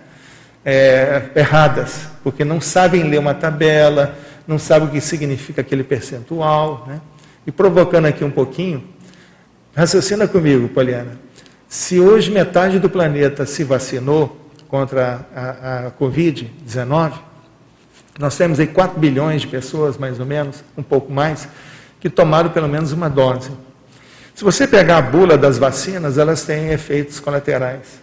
0, não sei o que por cento da isso, daquilo, daquilo e tal. Quando eu tenho um número muito grande de pessoas que foram vacinadas, o número de ocorrências vai aumentar também. Vai aumentar. É lógico. Se eu tenho, se eu vacinar 7 bilhões de pessoas, aquelas indicações, efeitos colaterais também vão aumentar. Mas se eu não vacinar, o número de mortes também vai aumentar. Então, essa confusão mental sobre números que as pessoas vão usando indiscriminadamente é que me causa espécie. É outro, outro analfabetismo geral. A nossa dificuldade com números, né? Na área da astronomia nem se fala. As pessoas têm muita, fazem muita confusão sobre astrofísica, sobre como que as coisas funcionam. A ciência básica, essencial, nos falta ainda. E, e, as escolas também não estão conseguindo atender. Então é ter essa, essa maldade, né, digamos assim, de sempre fazer, é, gastar tempo com determinada informação. Né? E na área da publicidade tem muita mentira, eles montam é, perfis falsos, falam que o determinado médico validou aquilo. Vocês já viram aí que tem propaganda de pasta dental, todo mundo de jaleco, não sei o que, etc. É como se fosse assim uma coisa científica o tempo todo, e às vezes está vendendo uma pasta que ela é, não é tão boa assim. Então a, a, a, imaginação também começa a funcionar, então nós precisamos também afastar um pouco a imaginação, né? A, o, o devaneio a respeito daquilo, e começar a olhar de modo mais evidente. Eu costumo dizer o seguinte: ah, ah, o verdadeiro choque cultural que a gente tem é quando algo que a gente acreditava é desmontado pelos fatos. É quando a gente aprende mais. Entendeu, Poliana? É basicamente isso aí.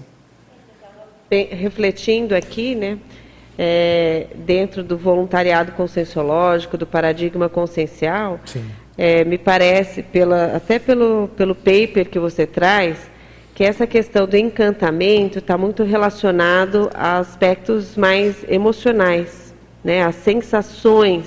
Isso. E talvez um contraponto que a gente possa é, trazer é, seria exatamente a gente ampliar a nossa para-percepção para entender quais são os grupos extrafísicos com os quais a gente está se alinhando, ah. uhum. se afinizando principalmente quando aquela temática ela causa um apaixonamento. É verdade. Né? Porque isso, nesse momento, me parece que está meio que generalizado no planeta. Então, é, é estar atento para essas para uhum. esses aspectos, né?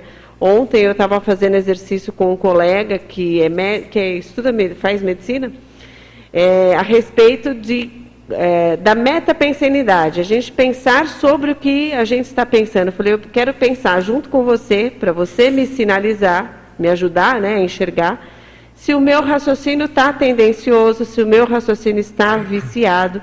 Porque, às vezes, a gente entra num processo de enculcamento. Uhum. E não percebe, você tem todo o raciocínio da falácia lógica que o Chatalov trouxe, né, em termos de fazer esse contraponto né, da, do, da racionalidade e do encantamento e a falácia, porque existe a falácia lógica. E aí uma coisa que você traz nesse cotejo entre ciência e pseudociência, que eu acho que valeria a pena também a gente pensar, é a questão da falseabilidade. Uhum. Né? Se a gente tiver um raciocínio ou a gente tem um questionamento que ele não é falseável, uhum. isso já nos sinaliza que me parece que não estamos no caminho da ciência, né? Porque eu não admito uma resposta diferente para aquela minha, para aquele meu tema, né? Para aquela uhum. minha dúvida. Ela não pode ser questionada. Eu, já, eu simplesmente construo todo o raciocínio para ratificar o meu posicionamento, a minha. Você sabe que eu já vi e já li muitas pesquisas, inclusive doutores escrevendo, é que toda a linha de metodológica está furada. Já teve essa experiência? Já participei de banca, de mestrado, etc. Aí você começa a ler o trabalho, aí fala sobre o método, etc. E quando você vai ver a aplicação de tudo, tem ali uma confusão enorme. Já, já, já participei de reprovação de, de banca, etc, etc. Quando você fala de falsibilidade, também na ciência, se eu quiser encontrar um resultado, eu acho. Eu acho. Se eu quiser achar tal coisa no, no planeta, tal fenômeno ocorrendo, eu vou achar. Se eu estou atrás dele, eu também estou apaixonado por aquele fenômeno, eu me apaixonei por tal ideia, por tal cientista, eu acho que ele é o máximo, que a ideia dele é melhor, que o livro que ele escreveu é o melhor que tem, né? Por aí eu já começo a desandar a maionese. Porque eu já estou começando a fazer a mesma coisa que a pseudociência. Eu estou acreditando, eu estou dando valor a algo que eu, é, como, como, como se costuma dizer, livro aceita tudo, papel aceita tudo. Né? O fato de estar encadernado e colocado, né? eu posso escrever um livro, encadernado, assim daí. Né? A maioria dos livros de comunicação que eu tenho já não serve para mais nada. Eles não conseguem dar conta do que está acontecendo na área da comunicação. Né? Então, é, é, essa, essa é uma questão. A falsibilidade seria assim. Tá, eu tenho uma hipótese sobre aquilo que está acontecendo. Será que o, o, a, uma hipótese diferente, se eu testar, se, testar, será que ela é melhor do que a que eu tenho? Né? Eu posso ver se a não ocorrência daquilo é melhor do que. tem, tem uma, resultado melhor do que eu consigo encontrar? E só para ilustrar isso, uma, um estudo que eu estava lendo que me ajudou muito a entender é essa questão da relação entre amamentação e grau de instrução. Né?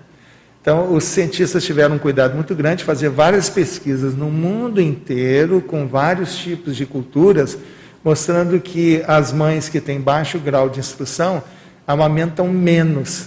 Espero que tenha mudado o cenário, entende? Que tenha mudado por causa de campanha pública. E isso é um fato que você precisa colocar e verificar. Quando você vai estudar os outros temas e outros assuntos que foram escritos sobre isso, você vê uma correspondência, né? uma confluência no mesmo resultado, com várias outras pesquisas. Então, esse, esse é o método da ciência, é a confrontação, é você dizer, não, isso não pode ser assim, vamos ver de outra forma, né? É, e não ficar procurando apenas aquilo que a gente acha que vai acontecer, porque vai achar.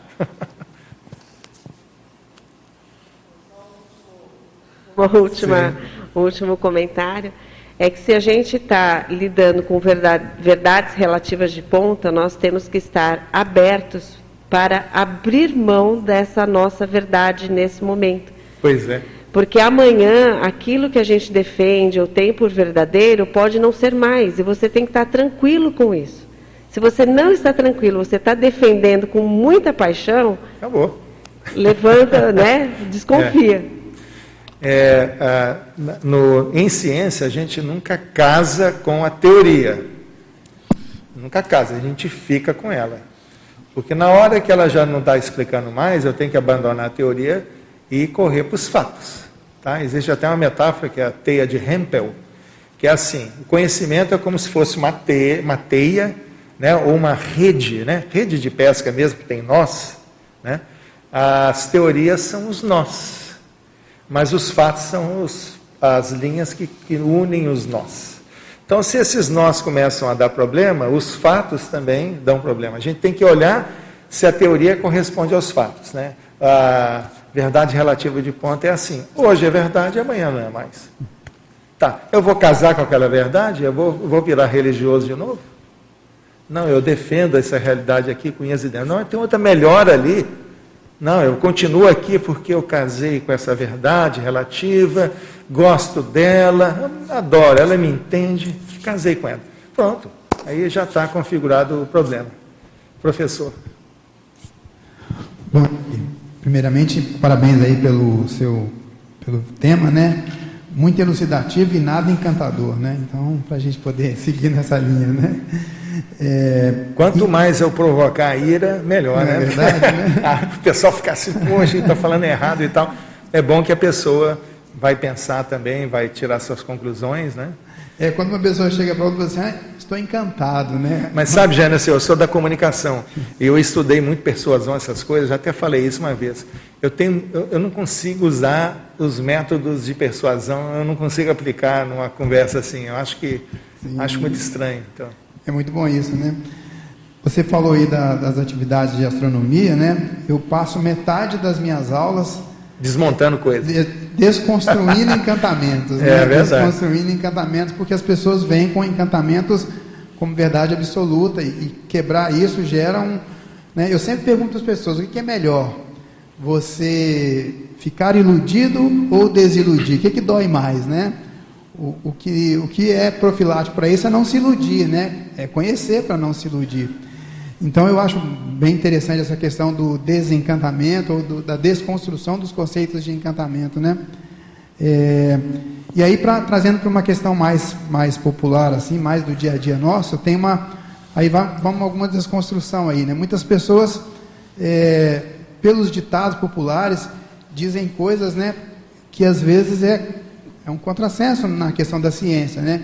Muitas pessoas falam, por exemplo, que, é, por exemplo, é, só é vivo quem aparece, ah, quem é vivo sempre aparece, né? Já viu essa expressão? Então, no nosso caso aqui, isso já muda de figura. Como é né? que é? Tomar leite com manga faz mal. Tomar leite com manga, não, mas que é isso, né?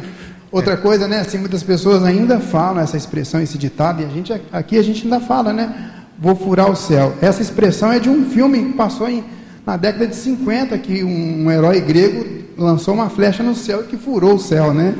Porque acreditam que tem uma estrutura sobre nós que até e nós estamos dentro de uma terra oca, né? Então veja a construção aí do, do entendimento popular. E bom, e aí a, a questão, por exemplo, do outro encantamento é o homem. O que, que, é mais importante do que o homem ter ido à Lua? O que, que é mais importante? É o homem não ter ido à Lua, né? Então as pessoas na, naquela época ficavam nessa, né? De que o homem foi à lua, não, mas o homem não foi à lua e essa, isso disparou e pro, assim, propagou. Você sabe por que, que essa ideia negacionista é, chamou atenção? É porque nas fotos, ah, quando, da, da, da, quando o pessoal estava fotografando a luz, astronautas, o céu aparecia sem estrelas. é. Pois é. E aí, Mas se a pessoa é... não entende fotografia, não vai isso, entender. Desculpa, isso mesmo. Então, não, né? rapidamente, que nem eu fiz aqui com o microfone, ah, não, não tem estrela, é, feio, é, montagem. é montagem. Tem um pano preto lá no fundo, etc. É. Então, o problema é que a abertura da lente, para poder compensar, ela, ela tira esse brilho das estrelas ali. É a questão de, do uso da lente da câmera. Agora, ninguém vai perguntar isso, vai preocupar com isso. É. Eu fico pensando que as pessoas que foram à Lua, inclusive pessoas que morreram por causa da, da, da, dos voos, o que, que elas devem pensar sobre essas ideias aí, né?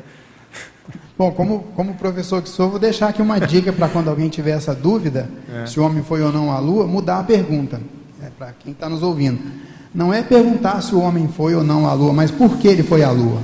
Uhum. Porque quando ele perguntar o porquê, ele vai entender que ele foi.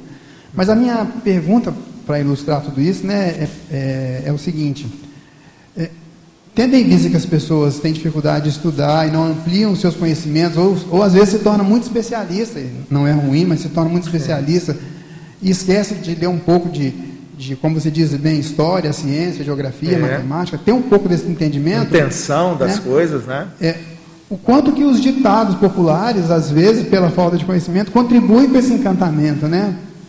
A pessoa fala, ah, rios, quando a pessoa quer dizer que quem é rico fica mais rico, ao invés de dizer isso, diz o seguinte, rio só corre para o mar. E não é isso, não é a verdade. Tem rios que correm para dentro do continente. Nós temos aqui no Brasil, por exemplo, né, o, o Pantanal, né, nós temos vários rios que correm para dentro daquela planície lá inunda a planície. Uhum. Veja que os rios não correm para o mar.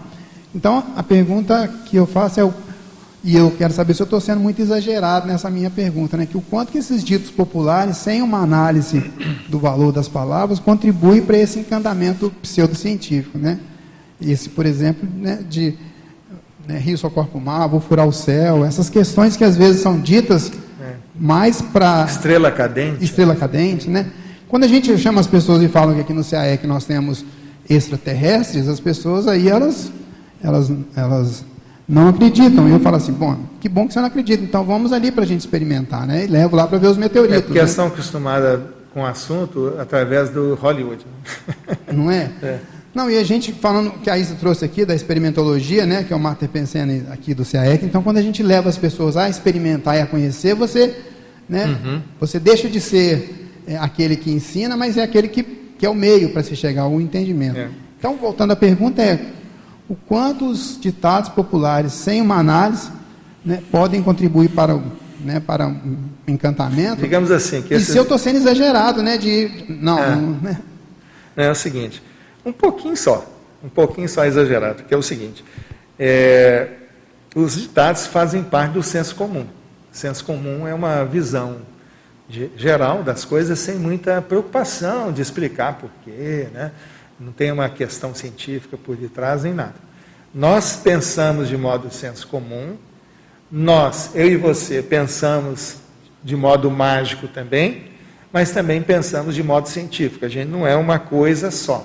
Então, o senso comum, toda hora ele está no nosso lado, senta aqui, de repente o pensamento mágico senta aqui também, e lá atrás o, o, a ciência também está ali se pelejando, a gente está nessa mistura. Às vezes, um adágio popular, né, por exemplo, é cachorro mordido de cobra tem medo de linguiça, ele é, ele, ele é extremamente rico e inteligente também. Né? Agora, quando eles vão para explicar determinados fenômenos, é, é, por exemplo, da natureza, aí, aí há problema, entendeu? Aí vem os problemas. Mas as, as nossas relações, nosso dia a dia, os ditos populares muitas vezes são inteligentes, historicamente inteligentes, historicamente são aplicáveis, né? é, quem vê cara não vê coração, e por aí vai. Então você tem uma série de ditos populares que são muito ricos. Mas no meio deles também tem uma, uma, um cabedal de, de ditos que não são bons. Aí eu vou jogar tudo fora. Né? Eu vou pegar a criança que está na bacia, acabou de tomar banho, jogo a água fora e a criança também. Esse filtro eu acho importante a gente fazer, que é, primeiro, reconhecer nossas limitações pensênicas, né? a, a, nossa, a nossa realidade, que a gente também pensa como senso comum e age várias vezes por dia. O pensamento mágico, que é aquele assim que procura explicar tudo de modo. Né, está fora, sempre está fora de mim, fora a coisa ocorre lá com o outro que está fazendo, né? eu estou terceirizando tudo. Né? Fizeram por mim, fizeram isso. É, é coisa muito religiosa isso, né? Alguém vela por mim, né? Deus está cuidando de mim, né? as consciências estão ao meu lado, elas estão fazendo tudo. Entendeu? Assim, pode ser um pensamento mágico, pode ser uma coisa assim. E a ciência também está presente. Então, eu acho que. É, eu anotei aqui uma coisa que, que você tinha falado sobre ilusão e desilusão, é que perder as ilusões não é totalmente ruim. Sim, Às vezes eu é. acho que eu estou controlando as coisas, que tudo que eu estou pensando é perfeito, que o mundo é do jeito que eu acho que é. Quando eu perco a ilusão desse negócio, eu começo a crescer. Que é aquilo que lá no curso intermissivo aconteceu com a gente. Foi o primeiro choque, é perder a ilusão. A ilusão do que eu era, quem que eu era, o que, que eu fazia, o poder que tinha, que não sei o quê, o jeito de organizar as coisas, a sociedade. Né? Ontem mesmo estava assistindo com a Karina lá um filme sobre Henrique IV. e ela estava horrorizada com o comportamento da época, mas é isso mesmo. É isso mesmo. Está lá a Caterina de Médicis, né? Fazendo horrores, é isso mesmo. Nós estávamos no meio dessa confusão também, né? Então, as ilusões são as primeiras coisas que perdemos quando vamos para o caminho evolutivo. Só que aí vem aquele sentimento bom, que ao perder a ilusão, eu abro o meu mentassoma, crio um conceptáculo melhor para que o paracérebro funcione melhor, as coisas novas cheguem. Desculpa eu. Engenheiro, eu acho interessante, até pegando nessa tá essa reflexão né, do, do, professor aí, é, justamente como que é importante a gente ajudar as pessoas a refletirem e até entender a conscienciologia. Porque, por exemplo, não adianta eu chegar, por exemplo, a gente vê assim alguns youtubers tal, que querem entender Conscienciologia, eles vão fazer entrevista com alguém que mete o pau. Aí fala assim, não, como que eu quero entender uma, uma ciência ou neociência, ou que seja pseudociência, se eu vou fazer a pergunta para a pessoa que ela já discorda? Eu tenho que fazer contrapontos. E aí eu faço assim, a gente faz o convite. Estude a consologia. Para a gente, não é tão importante saber se é, é pré-ciência é, ou pseudo, ou que seja. O mais importante é você entender e refletir. Até, a gente trabalha com uma informação que é os fatos. Os fatos são importantes. Então vamos estudar alguns fatos. Vou aqui colocar alguns, assim, só para a gente entender um pouco sobre o processo do que, que é a. É, eu também como, como assim, o professor Jair, né, tipo, também fui professor universitário, tenho mestrado, tenho MBA. Eu nunca, num processo do pensamento científico, alguém me ensinou a fazer uma definição. Aí, se a gente pega um o livro lá do professor Valdo, quando ele traz um livro Homo sapiens reurbanizados, ele traz 100 tipos de definições. Eu, eu, eu, eu convido ao, ao ouvinte, ao, ao nosso para-tertuliano, ou tele-tertuliano, a pegar esse livro em PDF que está disponível e olhar ali e estudar 100 tipos de definições. E a gente perceber que a gente nunca foi ensinado ou ter uma reflexão que a definição pode ser feita de diversas formas. O André, o livro Projeciologia, uhum. levou 19 anos para ser escrito. 19 anos. E aí, uma coisa que, uma técnica Não que foi uma semana, não foi assim num, no final é. do, de um curso de campo que o livro foi escrito. É, Agora, professor, professor Jair, tem a técnica também dos 50 dicionários. A técnica de 50 dicionários é uma coisa bem simples que o professor Valdo falou, é, você quer entender um assunto, pegue 50 dicionários diferentes para você estudar o tema, o verbete.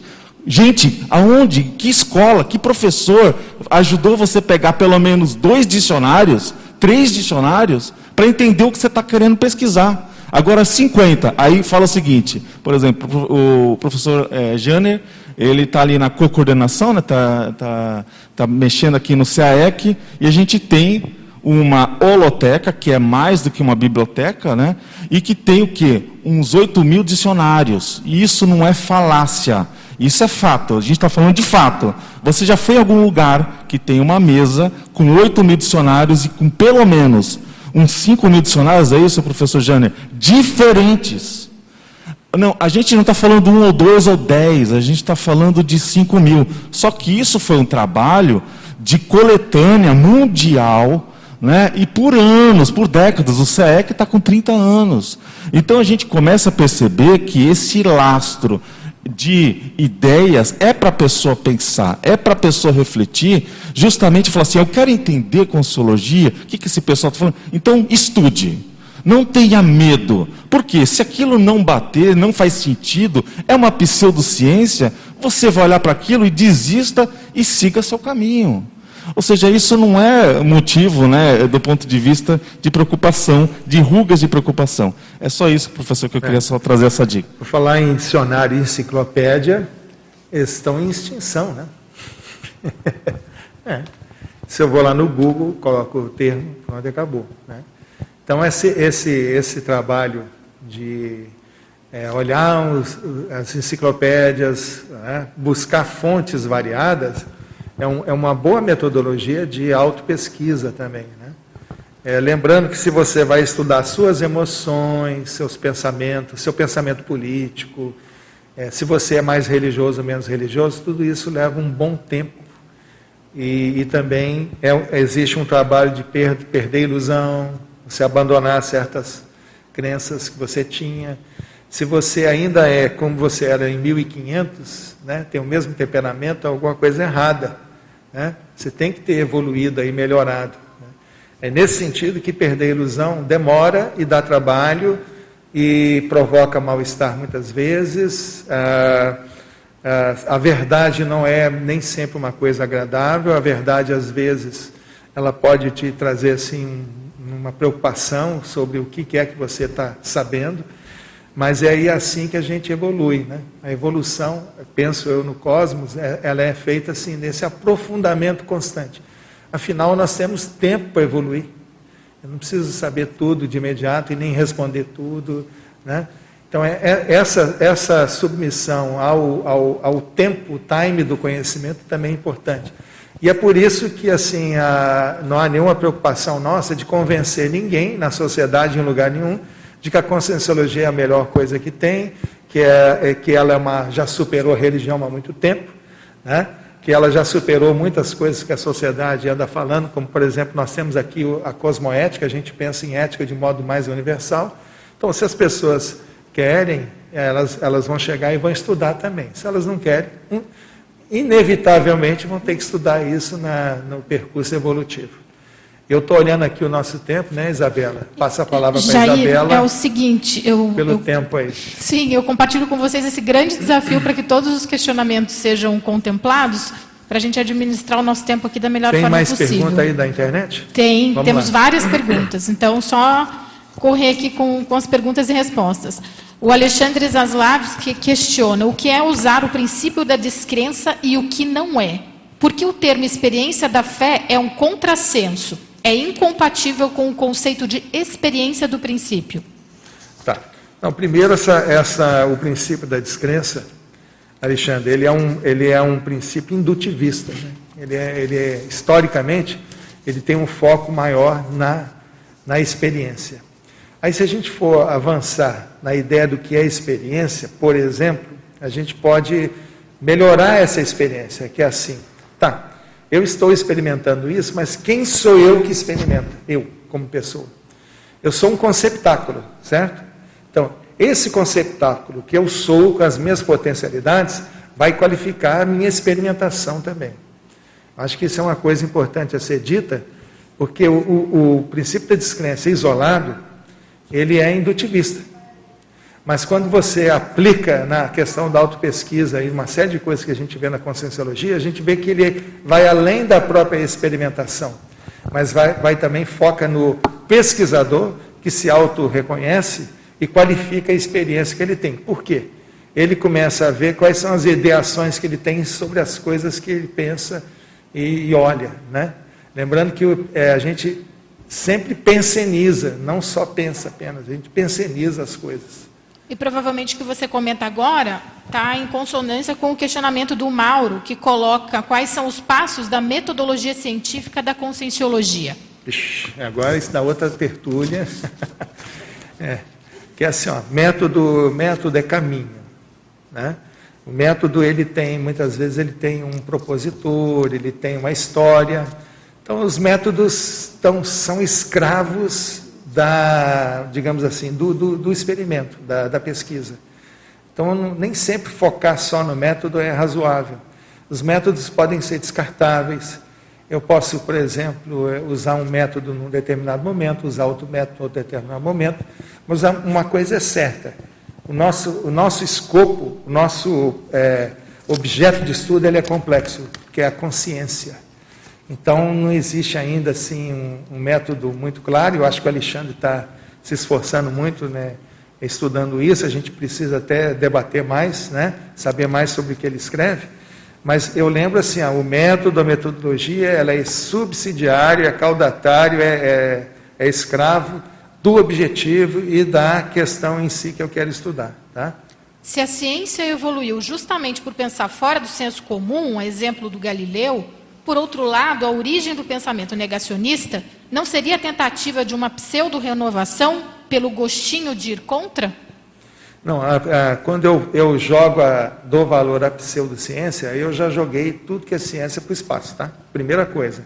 Então, se de fato eu tenho um argumento pseudocientífico, eu deixei de lado todo aquele trabalhão que dá a ciência, por exemplo, a, o reconhecimento e avaliação dos outros pares que, que os outros colegas estão pensando sobre isso? O que, que escreveram sobre isso? Ah, foi o médico tal que falou não sei aonde sobre isso, etc.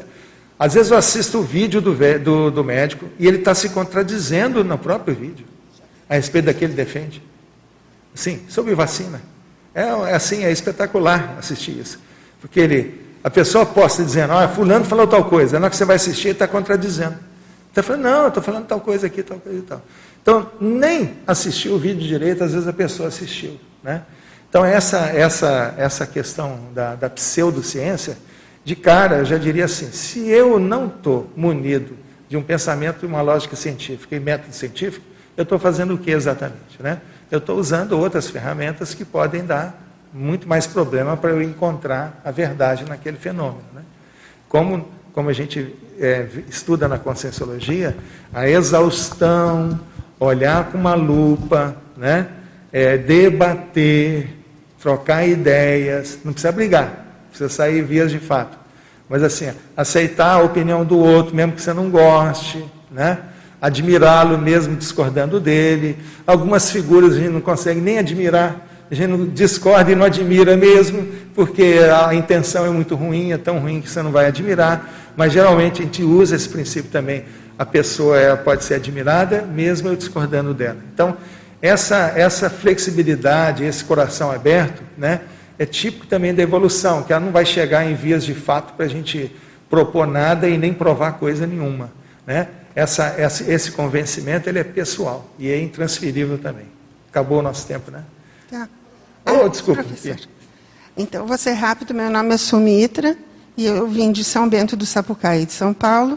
Vou passar três meses aqui fazendo uma imersão. Opa, chegou então, bem nos 39 graus aqui, né? Então, então é o seguinte, nossa, foi assim, eu queria lhe parabenizar porque eh, me trouxe muitas reflexões e juntou assim que eu quero falar alguma coisa. Então, com relação ao senso comum, eu uhum. me lembrei desse conceito de matrix, né, que nós nascemos já em ambientes condicionados e normalmente nós nem pensamos em questionar esses valores porque a gente já, aceita incondicionalmente como verdadeiros, né?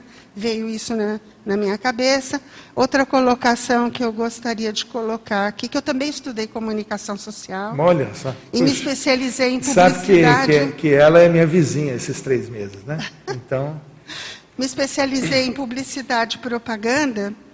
E também, logo, logo no começo da minha carreira, eu já me desiludi. E eu vi assim que entre você ter a consciência e você conseguir cair fora, tem um tempo de frustração e tal, que, que é necessário, porque eu tinha uma filha para criar e tal. E eu fazia produção de fotos na área de alimentos. Então eu trabalhava para essas grandes empresas, tipo imagina, Sadia, Nestlé, imagina. E eu vi assim que esse foi o caminho mais rápido para eu conseguir cair fora, para eu começar a desconstruir. E a conscienciologia está me trazendo assim todos os termos, está nomeando tudo o que eu não tinha como Uh, eu tinha a experiência, mas eu, agora está tudo, agora está tendo tudo, tudo está sendo nomeado. Então, assim, eu percebi aqueles gerentes de produto que eles tinham aquela necessidade de criar uh, produtos que muitas vezes desnecessários, né, para manter o sistema, um sistema falido, né? E que a conta chegou, né? Que a gente vê, nós temos um planeta onde Hoje a gente tem que gerir todo esse lixo que a gente gera, né? muito vindo de, desses montes de embalagens. Eu, por exemplo, estive em Cuba e lá o que me chamou muito a atenção quando eu entrei no mercado é que não existia embalagem. Uhum. Porque não havia necessidade da concorrência. Uhum. Né? Sim, sim. Então, assim, é, é, é isso que eu estava querendo colocar aqui. E como que é, é, acho que fica muito forte para mim, eu gosto muito de ouvir aquele Ailton Krenak, e ele fala muito sobre o lixo que a gente gera, né? Isso me preocupa demais, sabe? É, com relação, é, então era isso que eu gostaria de colocar e agradecer demais a, a, a sua fala de todos aqui que me trouxeram, me trouxe muito aprendizado. Vejam vocês que a, o quando a gente olha a realidade que a gente vive de poluição, lixo, a gente vê muita inconsistência, né? E muitos interesses comerciais, etc, etc. Então, é uma complexidade e, e assim, nós conscienciólogos temos, nos responsabilizamos por isso tudo à medida em que há uma reurbanização do planeta, né? Então, a gente espera que no futuro o planeta esteja melhor, no sentido da sua comunicação, do seu trato com o ambiente, com o meio ambiente, nas relações sociais. A gente sabe que isso vai acontecer. Mas para isso acontecer, muitas vezes tem essa coisa, né? O, como é que é? O leão come o gnu, um domina o outro, tem a religião, até que tudo haja uma evolução completa, a gente tem que passar por essas etapas que é um pouco assim para ir perdendo as ilusões e ter um caminho evolutivo maior. Então, Só assim para. Infelizmente o planeta está doente, é. muito doente. Nós temos aí não só a questão da Covid, mas também a doença é, física do planeta, né? o mar, as florestas. Então, com relação então, ao mar, só concluindo, né? ah, eu tive acesso há pouco tempo a esses estudos sobre os microplásticos nos oceanos, Sim. que é uma coisa assim é, que o pessoal está pesquisando cientificamente nos mares, né? E ele já foi detectado nas placentas das mulheres o plástico, quer dizer que está dentro da, já dos seres humanos. Quer dizer, o plástico está lá, os peixes comem, a gente come o peixe e já está dentro de nós. Uhum. Olha a loucura, né? Ok. Muito obrigada. Isabela, tá bom. Né? Suas considerações, por favor, Jair. Não, uh, eu, eu não tenho mais perguntas, né? Não, não, não agora é só então, você tá. que então, faz o fechamento mesmo. Então, em um minuto, eu gostaria só de expressar aqui, assim, o meu desejo é, é claro, não estou falando nenhuma novidade aqui, nenhuma, nenhuma, nenhuma novidade, apenas estou, assim, a, contextualizando o fato de que a pseudociência ela é muito frequente na sociedade, afeta a sociedade como um todo, porque nós não temos muito treinamento científico, na verdade. Aliás, é, essa culpa é, diz respeito ao sistema de ensino, mas também à preguiça constante que aflige a humanidade, né? que as pessoas preferem ficar ali eh, olhando as coisas do que estudar e ler. Né? Então, esse é o problema. E, mas o voluntário da conscienciologia, se ele está num processo de evolução, ele tem que ficar mais atento a esse canto da sereia, esse encantamento de falsas notícias. Não pode cair nessa, nessa lógica mais. Né?